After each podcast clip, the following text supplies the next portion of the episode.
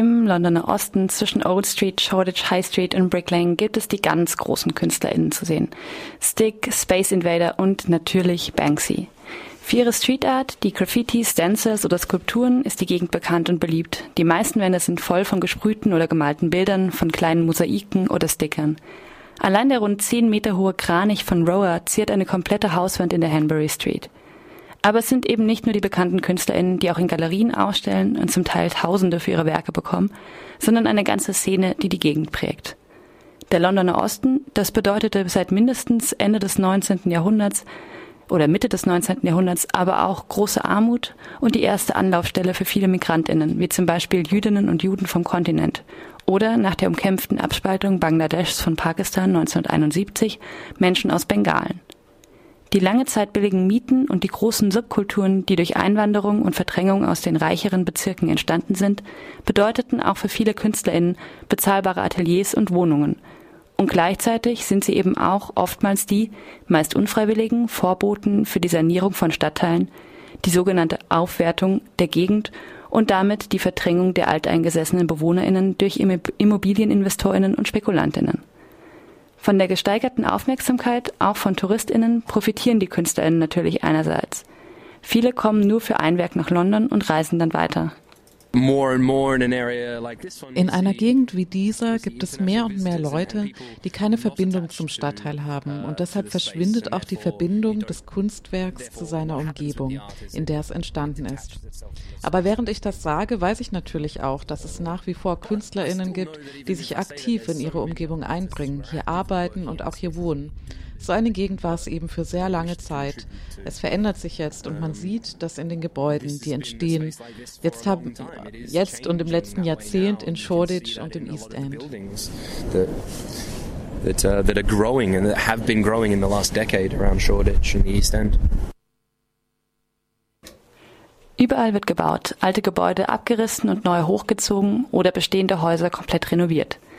Der Bezirk, der offiziell Tower Hamlets heißt, ist eigentlich der drittärmste im kompletten Londoner Stadtgebiet und gleichzeitig lassen die vielen Ketten und die Cafés, zum Beispiel rund um die alte Markthalle in Spitalfields, diese Armut erst einmal kaum vermuten.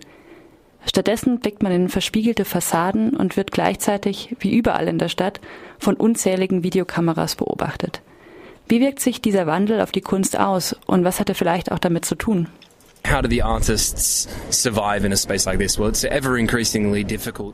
Wie überleben die KünstlerInnen an einem Ort wie diesem? Es wird immer schwieriger für sie und ich fasse sie jetzt alle unter dieser Kategorie zusammen. Grundsätzlich, wenn sie noch leben, ist die Finanzierung ihrer Arbeit meistens sehr schwierig. Und damit meine ich, dass KünstlerInnen sich bezahlbarere Räume suchen, an denen sie teilhaben können. Dann zieht natürlich ihre Kreativität mit ihnen weiter.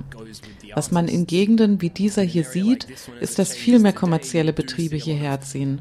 Menschen und Firmen, die darauf aus sind, Geld zu machen und oft auf dem Rücken der lokalen Gemeinschaften Geld zu machen.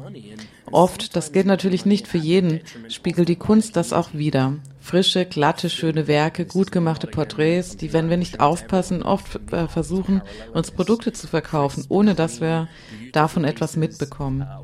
Die Kunstfertigkeit der Marketingfirmen und ihrer Instrumente bedeutet, dass es immer schwieriger wird, zwischen Kunst und Werbung zu unterscheiden. Uh, the, the, the brilliance of the marketing companies and the gears is getting harder and harder to differentiate between what is art and what is advertising. Einerseits wird es in dieser Entwicklung für die KünstlerInnen also immer schwieriger, vor Ort zu leben, zu arbeiten und sich im Stadtteil wirklich einzubringen. Andererseits zieht ihre Kunst ja viele der sogenannten StadtentwicklerInnen überhaupt erst an und spiegelt diese Entwicklung, wird zum Teil glatter, auch schöner, besser konserviert, wie beispielsweise Banksys Auto auf einem Dach, von dem erst ein Teil geklaut wurde und das dann hinter Plexiglas verschwand, um es für die Werbung weiter nutzen zu können. Dann fällt die Unterscheidung zwischen frei gewähltem Werk, Auftragsarbeit und sehr subtiler Werbung eben immer schwerer. Und das bei einer Kunstform, die im Grunde immer noch illegal ist und mit zum Teil extrem hohen Strafen kriminalisiert wird. Das Aufkleben eines Stickers zum Beispiel oder eine kleine Figur auf dem Pfosten eines Verkehrsschilds sind rechtlich gesehen Vandalismus und haben schnell eine Geldbuße von 500 Pfund zur Folge. Einige der kleineren lokalen HändlerInnen stellen kostenlos ihre Wände zur Verfügung und profitieren damit natürlich auch von der Aufmerksamkeit, die die Werke auf sich ziehen. Aber das meiste entsteht illegal, bei Nacht und in sehr kurzer Zeit. Viele der KünstlerInnen engagieren sich deshalb gegen die eigene Verdrängung, aber eben auch gegen die bedingungslose Verwertbarkeit des Viertels. Manchmal passiert das durch das Werk selbst, wie das Porträt von Charlie Burns in der Bacon Street zeigt. Das ist einem mittlerweile verstorbenen Einwohner der Straße gewidmet, der dort sein ganzes Leben verbracht und einen Laden aufgebaut hat. Auf einer Fläche von rund drei mal drei Metern schaut er auf die Straße, in der er geboren wurde und in der immer noch sein Geschäft steht. Damit ist die Kunst, sind die Künstlerinnen eben auch Teil des Widerstandes gegen die Zerstörung eines Londoner Stadtteils. Immer öfter gibt es heute Beispiele für große Zusammenschlüsse von Menschen aus der Gegend hier die zusammenarbeiten, sich informieren und versuchen, einen kleinen Teil der Geschichte des East Ends zu bewahren. KünstlerInnen machen das auch, aber eben nicht nur sie. Sie sind Teil einer Gesellschaft und KünstlerInnen reflektieren, was wir fühlen. Vielleicht sind sie ein lauterer Teil der Gesellschaft, weil sie oft nicht um Erlaubnis fragen und wenn doch, dann arbeiten sie an einem Ort, an dem sie auch gesehen werden.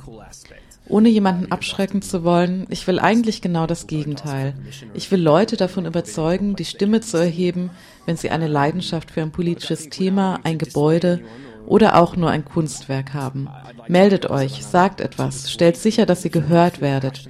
Denn wenn dieses Gebäude verschwindet oder das Bild, wenn die spezielle Atmosphäre einer Gegend verschwindet, dann tut sie das normalerweise für immer. Speak up about it, say something, make sure your voice and your opinion is heard because when that painting disappears, when that building disappears, when that special quality of an area disappears, it generally disappears forever